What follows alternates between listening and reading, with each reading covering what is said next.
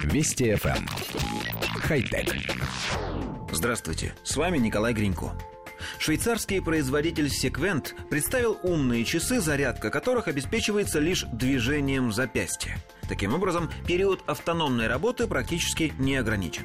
Сама идея автоподзавода не нова. Она довольно давно реализуется в традиционных часах, но в смарт-часах пружина заменена миниатюрным генератором, способным преобразовывать колебания груза в электричество. Когда часы разрядятся, они просто перейдут в энергосберегающий режим. Это означает отключение всех дополнительных функций, пока встроенный генератор не начнет восполнять энергию. Для минимизации энергопотребления в гаджете используется аналоговый циферблат. Отдельная стрелка показывает уровень заряда. Уведомления отображаются с помощью светодиодов. Имеются также шагомер, монитор сердечного ритма и GPS-модуль.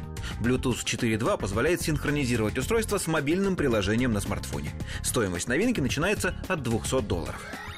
Коллектив редакции нашей программы владеет несколькими моделями умных часов – все они действительно имеют полезные функции. Считают пульс и шаги, отслеживают фазы сна владельца, извещают о поступлении почты и СМС-сообщений.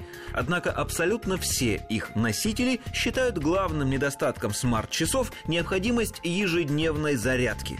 Современный человек обвешан гаджетами, как новогодняя елка игрушками, и каждый из них требует подключения к розетке с разной периодичностью. В результате мы живем, что называется, от розетки к розетке. Попытка как-то изменить положение вещей заслуживает всяческого одобрения. И умные часы, не требующие дополнительного питания, отличный вариант. Машешь рукой во время ходьбы, часы заряжаются, и все.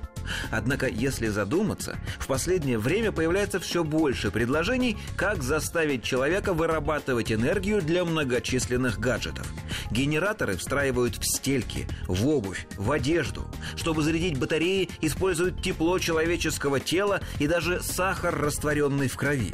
Хочется поинтересоваться, а хватит ли человеку, обеспечивающему электричеством такое количество устройств, энергии на собственную жизнедеятельность?